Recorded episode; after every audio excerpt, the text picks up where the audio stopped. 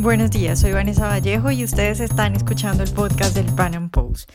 A nuestros lectores, como siempre, les damos la bienvenida y a quienes nos escuchan a través de YouTube, les recordamos que pueden oírnos sin retraso suscribiéndose en nuestro sitio web. Recientemente el concurso de Miss España lo ha ganado un transexual. Y esto, pues por supuesto, ha abierto un debate muy importante. Y es que aparte de las discusiones que se dan sobre si debería un hombre ganar un concurso de mujeres o no, que eso al final es una decisión privada de los organizadores del certamen, pues el verdadero debate creo yo que es el de la corrección política enfocada en el lobby LGTBI que se ha salido de toda proporción. Por ejemplo, muchos activistas quisieran con leyes antidiscriminación multar o mandar a la cárcel a quienes dicen que los hombres tienen pene y las mujeres tienen vagina. Pues en el podcast de hoy vamos a hablar de eso, de la corrección política y de la relación entre izquierda y lobby LGTBI.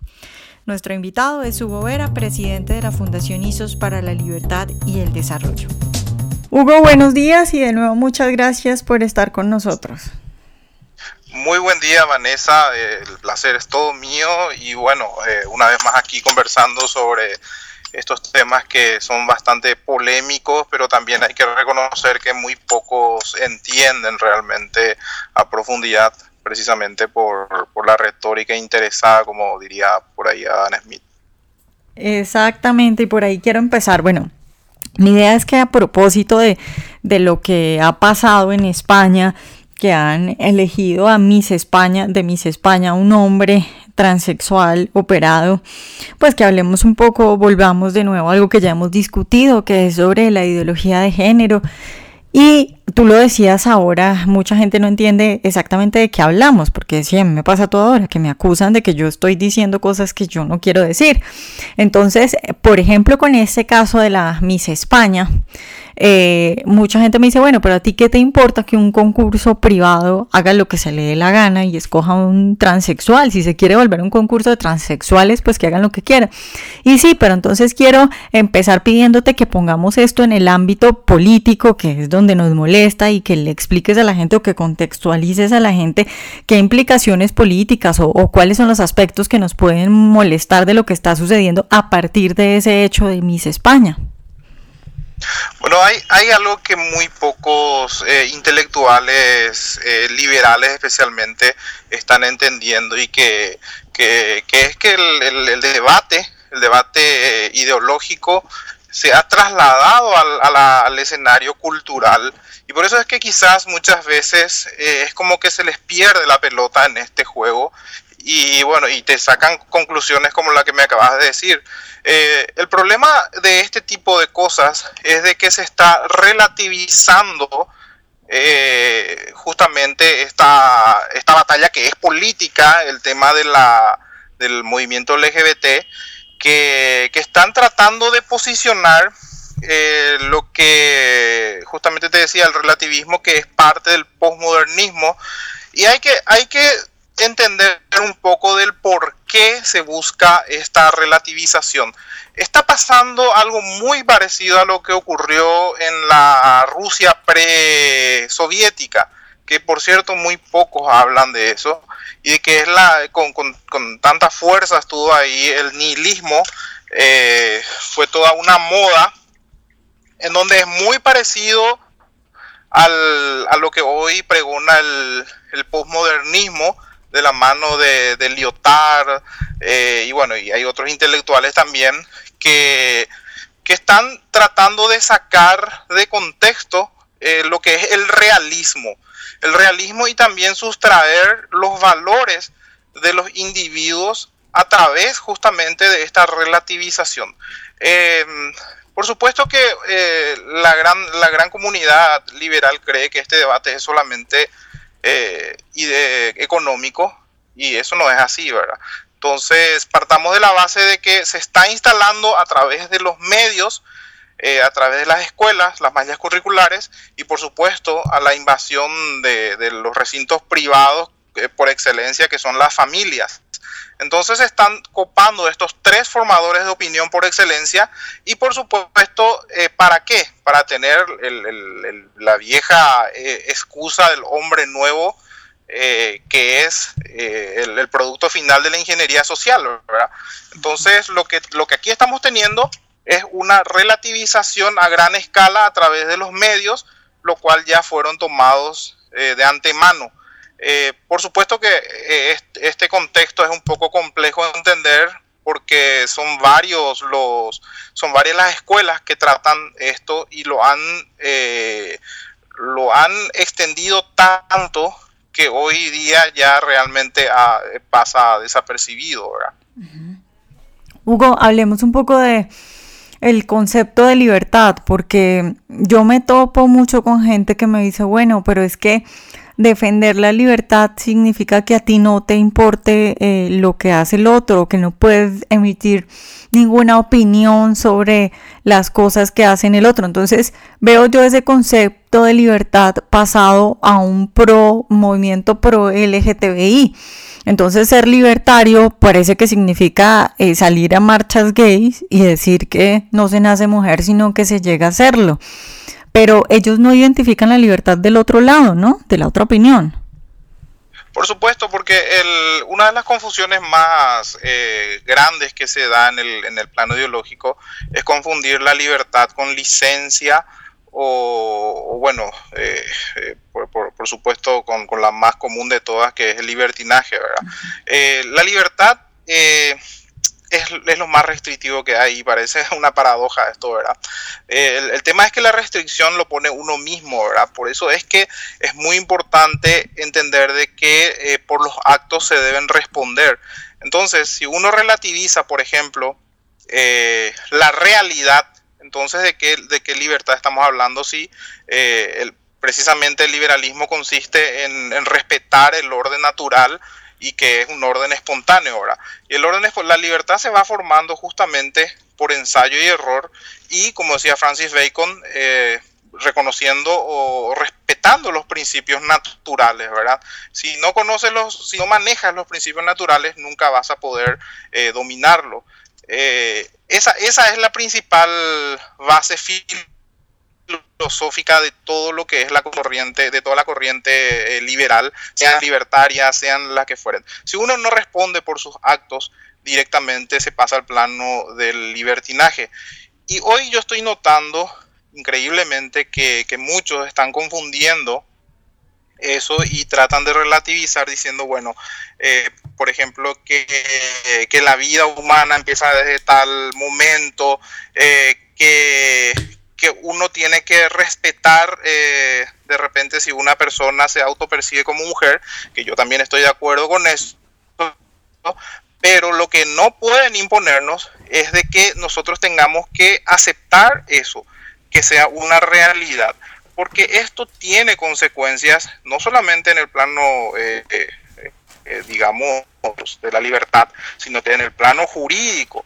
Imagínate que si es que se toma, si es que esto se relativiza, eh, la realidad pasa a ser una, una cuestión relativa, entonces eso van a, va a traer aparejado justamente la destrucción del concepto de persona, el concepto jurídico de persona que es diferente al concepto de, de la humanidad. La humanidad, convengamos que comienza con la concepción, pero el concepto de persona es una cuestión jurídica y cómo lo ve una cultura.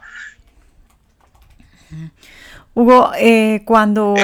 Y que es muy apegada precisamente a la libertad, eh, por supuesto que, decimos que, nace desde la concepción, ¿verdad?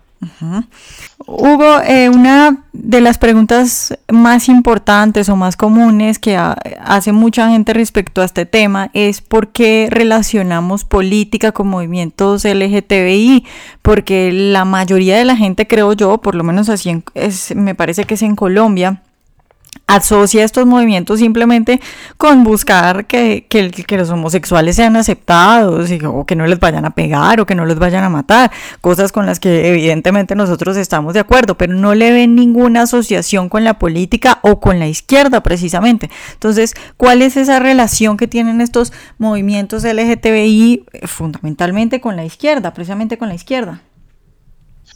Bueno, precisamente eh, se utiliza todas estas, estas excusas o estas estrategias eh, sensibleras, por decirlo así, porque son la, el, el, muro perfecto para evitar un análisis más profundo.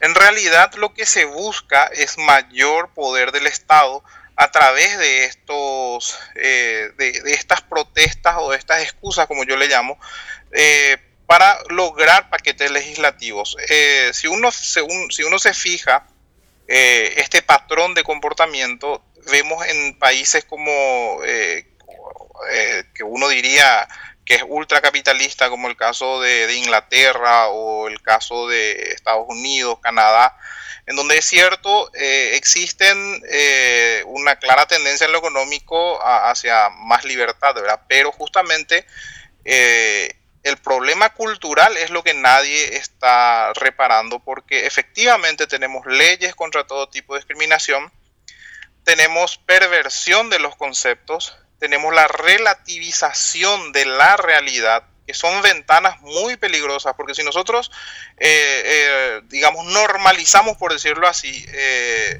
estas, estas cuestiones relativistas, estamos destruyendo el concepto mismo de la persona, porque recordemos que el sujeto de derechos y obligaciones es la persona humana, más allá de su sexo, más allá de su de, su raza, más allá de su clase social, como, como por ahí dicen los marxistas.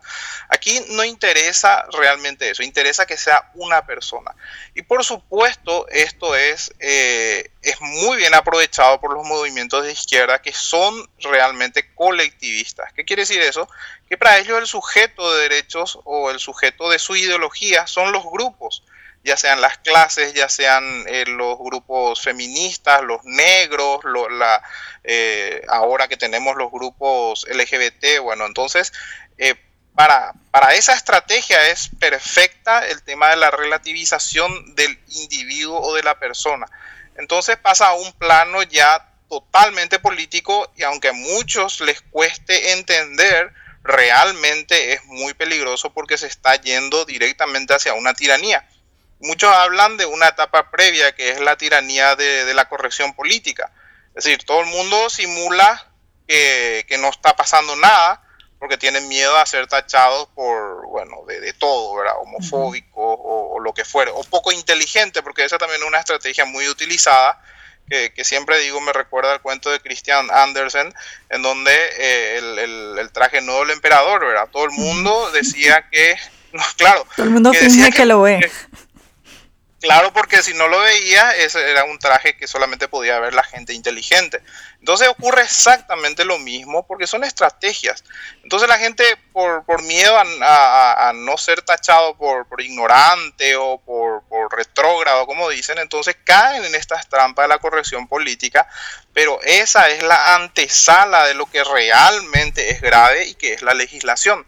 Porque después ya le sigue la legislación, ya, ya se sancionan eh, paquetes legislativos que por supuesto eliminan el concepto de individuo o ciudadano para pasar a ser eh, objeto del Estado, no ya sujeto de derecho, sino que objeto de derecho y, el Estado pasa a, la vanguardia aquí, ¿verdad?